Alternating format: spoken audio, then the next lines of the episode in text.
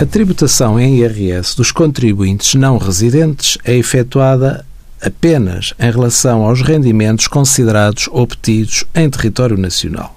Existem rendimentos definitivamente ou totalmente excluídos do englobamento. São rendimentos tributados a uma taxa de retenção definitiva de 25%, dispensando o não residente da obrigação declarativa em Portugal.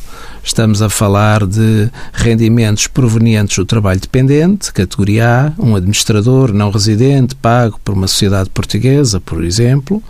Estamos a falar de rendimentos provenientes do trabalho independente, rendimentos profissionais e empresariais, categoria B, pensões, royalties da propriedade intelectual e industrial quando auferidos por titulares não originários e outros. Envie as suas dúvidas para conselhofiscal.tsf.occ.pt.